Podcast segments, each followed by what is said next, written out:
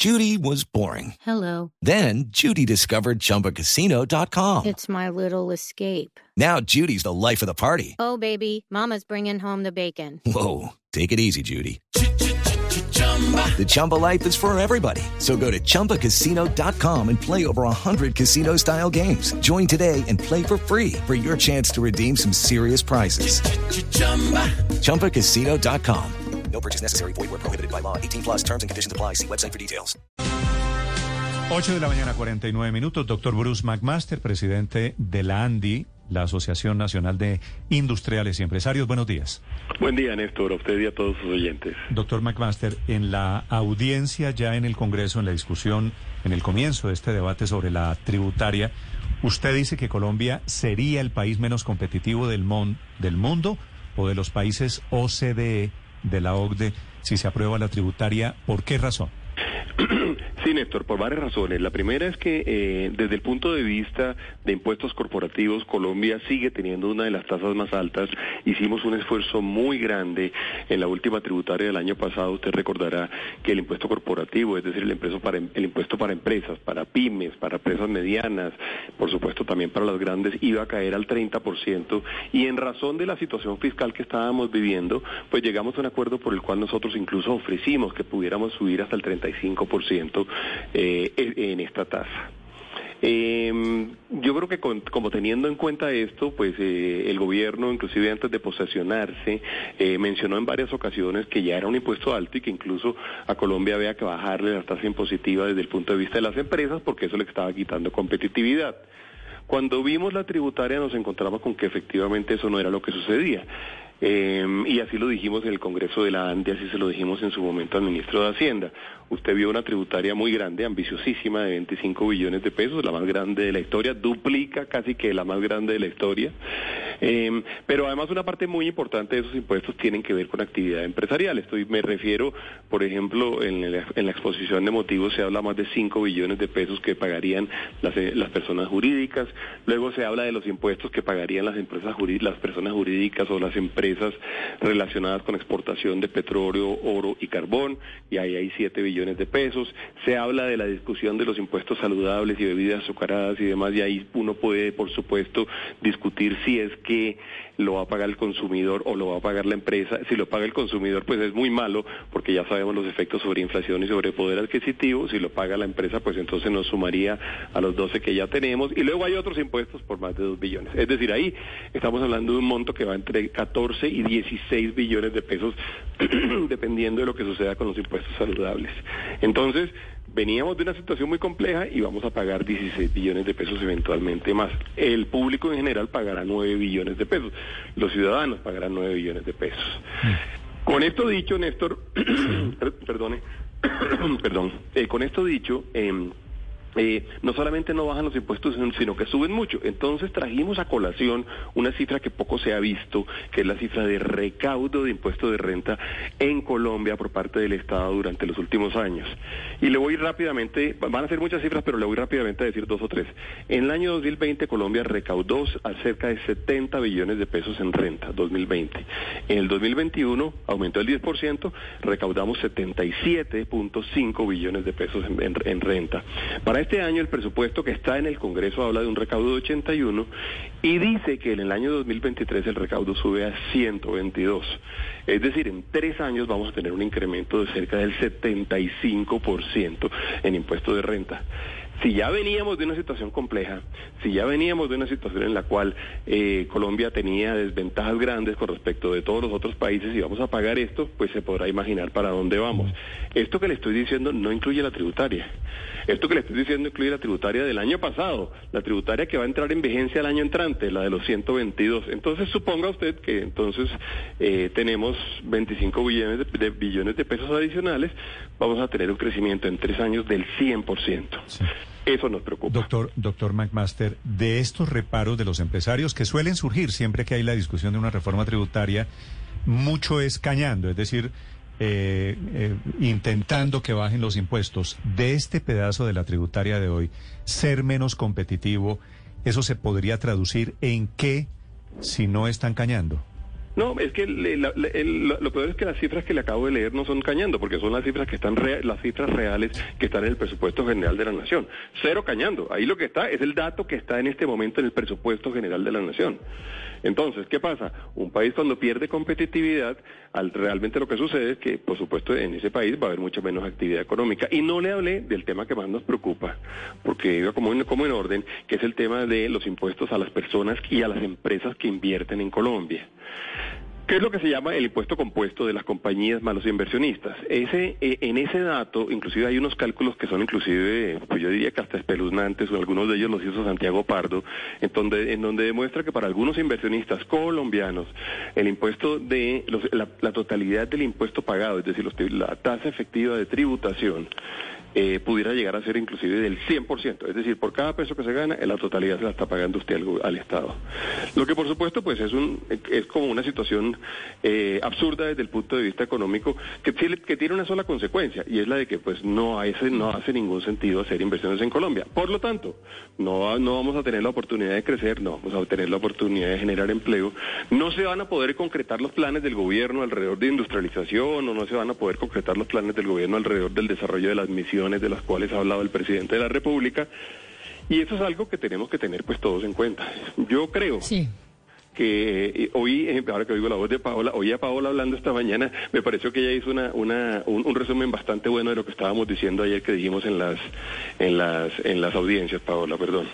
Sí, doctor Bruce pues precisamente le quiero preguntar qué de todo este discurso que además, como dice usted, está sustentado con cifras puras y duras, no parece entender el ministro de Hacienda, José Antonio Campo, que es un economista de gran renombre, profesor de economía de la Universidad de Columbia y quien sigue insistiendo en que esto no ahuyenta ninguna inversión. ¿O acaso es que para Campo ustedes sí están cañando? No, sabe que lo que yo creo, Paola, que está pasando es un poco distinto. Yo creo que el, el ministro sí está entendiendo y el ministro ha dado señales, ayer lo vi en algunos noticieros por la noche diciendo que el tema de los dividendos de los cuales estábamos hablando era algo que había que revisar. Eso sí lo dijo él, lo dijo ayer, lo cual me alegró porque ojalá así sea. Nosotros necesitamos saber exactamente de qué está hablando él respecto de eso en particular. Entre otras cosas porque le voy a, le voy a decir que para nosotros termina siendo muy, muy importante la comparación internacional. Terminamos, digamos, eh, eh, comparándonos con cifras de OECD que usted las mencionó esta mañana, en donde termina- terminaríamos teniendo la tarifa compuesta más alta del planeta. Ya él lo sabe. Lo importante, yo diría, y yo diría que por, ojalá para allá vayan las cosas. Lo importante es que podamos identificar una tasa efectiva de tributación que queremos que paguen, inclusive las personas con mayores recursos de Colombia. Entonces decimos, las personas con mayores recursos de Colombia deben pagar una tasa efectiva de tributación del 40% en total. Bueno, eso significa que efectivamente de cada 10 pesos que se ganan, 40 se los, perdón, 4 se los tienen que dar al Estado. Es alto, pero es una regla conocida. Lo que no puede pasar es que lleguemos a niveles del 60, del 80 o del 100%. Yo creo que ya lo están entendiendo. Yo creo que probablemente ellos no hicieron estas cuentas al momento de plantear la, la- la propuesta que fue radicada el 8 de agosto. Eh, yo siento, le digo, y hay que ser justo con la gente, yo siento que ellos han eh, entendido el problema en- frente al cual estaríamos. Hello, it is Ryan, and I was on a flight the other day playing one of my favorite social spin slot games on chumbacasino.com. I looked over the person sitting next to me, and you know what they were doing? They were also playing Chumba Casino. Coincidence? I think not. Everybody's loving having fun with it. Chumba Casino is home to hundreds of casino style games that you can play for free anytime, anywhere even at 30,000 feet. So sign up now at ChumbaCasino.com to claim your free welcome bonus. That's ChumbaCasino.com and live the Chumba life. No purchase necessary. Group. Void were prohibited by law. See terms and conditions. 18 plus. Pero, doctor McMaster, ha sido muy claro también el ministro de Hacienda, el doctor Ocampo, en decir, listo, revisemos lo que sea dentro de la tributaria, pero el monto, los 25 billones de pesos, ahí no hay margen de negociación. Necesitamos esa plata. Y si me van a proponer tumbar artículos, vengan eh, con una propuesta debajo eh, del brazo. ¿Cuáles serían esas contrapropuestas para reemplazar de pronto algunos artículos eh, que se puedan caer o con los que ustedes no estén de acuerdo? ¿Cómo poder eh, mantener esos 25 billones de pesos que necesita el gobierno nacional? Víctor, ¿cierto? Sí, señor. Eh, Víctor, ¿sabe que Así como esta mañana, porque los he estado oyendo toda la mañana, ustedes han hablado de, de estrategias de negociación que, podría, que podrían ser mejores, porque lo oí. También le diría que en cambio esta sí fue una estrategia de negociación muy, realmente pues notable. Uno decir que va a sacar la tributaria más grande de la historia de Colombia y decir yo de aquí no me muevo, hágame propuestas, me parece una buena posición negociadora potente, me parece estratégicamente bien hecha, pero no obligatoriamente es lo que el país puede hacer. Yo siento que realmente el país no está en capacidad de tramitar una, una, una, reforma tributaria de 25 billones. Yo inclusive ayer decía, y les decía, sí, el ministro puede decir eso, también lo dijo hoy en, en un periódico en primera página, lo dice el director de la DIAN, lo repite y lo dice muy enfática y yo diría que hasta tajantemente, pero eso, eso tampoco es tan cierto. Ellos tienen que tener en cuenta este incremento del 50% en renta que se está produciendo este año y ellos saben que están recibiendo recursos mucho mayores que los recursos que los recursos de este año y que los recursos de hace dos años también. Ellos saben eso. Ellos tienen ese, eh, entre, otras cosas, tienen que administrar, digamos, esos recursos. En el año 2024, si, si siguiéramos, si siguiéramos creciendo y si siguiéramos creciendo, sobre todo en recaudo, van a tener más recursos. Yo creo que esa discusión es quizá la discusión más importante de qué tamaño debe ser la tributaria. Si usted me preguntara y no me lo está preguntando porque la pregunta que me hizo fue distinta, Víctor, pero si me preguntara, yo le diría, Colombia no tiene capacidad en este momento de poder sacar una, una reforma de más de 8 billones de pesos. ¿Le parece mucho menos que 25? Claro, así como 25 nos parecía mucho menos que 50, que era la cifra que originalmente se lanzó como un globo, pero es el tamaño promedio de las tributarias que Colombia ha logrado asimilar durante los últimos años. Y no nos ha ido mal en recaudo, nos ha ido mal en términos de evasión y otras cosas en las cuales hay que trabajar muy fuertemente. Pero fíjese que el recaudo de la gente que ya paga impuestos hoy en día ha venido aumentando aceleradísimamente. Sí, pero, pero, pero, doctor McMaster, apuntarle a esa eh, reforma de unos 8 billones implicaría volver a presentar nuevas reformas eh, eh, tributarias, digamos. Con esta se esperaría que no ocurriera, por lo menos en ese mediano plazo, esa posibilidad de que existiera una nueva reforma. Pero ¿de dónde saca esa cuenta? Porque es que eh, eh, esa cuenta, así como la está planteando usted, es como si usted tuviera en su mente realmente cuáles son los recursos que se requieren para el año entrante, cuáles son los recursos que se requieren para, para dentro de dos años. Y por cierto, le recuerdo, nosotros eh, tenemos en este momento sobre la mesa la necesidad de recursos, pero no tenemos, o por lo menos la solicitud de recursos, pero no tenemos ni, siquiera el uso de para dónde va. Ese, esa idea de que si hacemos una reforma de ocho nos conduce a otra reforma más adelante es una es de alguna forma, digamos, como aceptar que efectivamente no vamos a aumentar el recaudo del año entrante. Sí, pero de, de, dónde la saco cuando usted mira, digamos, esas estadísticas que usted las conoce bien? En, en, Colombia la tasa promedio de una reforma tributaria es de cada dos años. Van 12 reformas, por lo menos en los últimos 20 años. ¿Usted se atrevería a decirme, pregunto yo, solamente en aras de la discusión, que si hacemos esta reforma ya no hay más reformas? Ah, esa es una buena pregunta, pero eso sí, ¿quién lo va a saber? No, pues nadie. Claro, y como, y como no lo sabe nadie, va a haber más reformas. Eh, y, sea de 25 o sea de 8, Néstor. Entonces, la verdad es que yo creo que uno debe ir midiendo realmente qué es lo que puede hacer la economía y uno no se puede equivocar. Es como la discusión con la tasa de, interés del Banco de la República. Hay que ir poco a poco, vamos viendo cómo vamos reaccionando y vamos haciendo lo que se puede hacer. Si usted le quita en este momento 14 o 16 billones de pesos a las, a, las empresas pequeñas, medianas y grandes de Colombia, a los empresarios, a los emprendedores y a las pymes, le puedo asegurar, eso sí me atrevo a hacerlo, sin cañar, que en realidad la tasa de inversión va a bajar, porque es natural, la gente no tendría por qué invertir en Colombia en esas condiciones. Entre otras cosas porque aparecen unas cosas raras en la tributaria y es que hace mucho más sentido, mucho, mucho más sentido, y le estoy hablando de una diferencia casi de 20 puntos en rentabilidad, invertir desde afuera o para un inversionista extranjero en un país que tenga un convenio de doble tributación que invertir en Colombia, que invertir desde Colombia para un inversionista colombiano, lo cual parece por lo menos raro, digamos.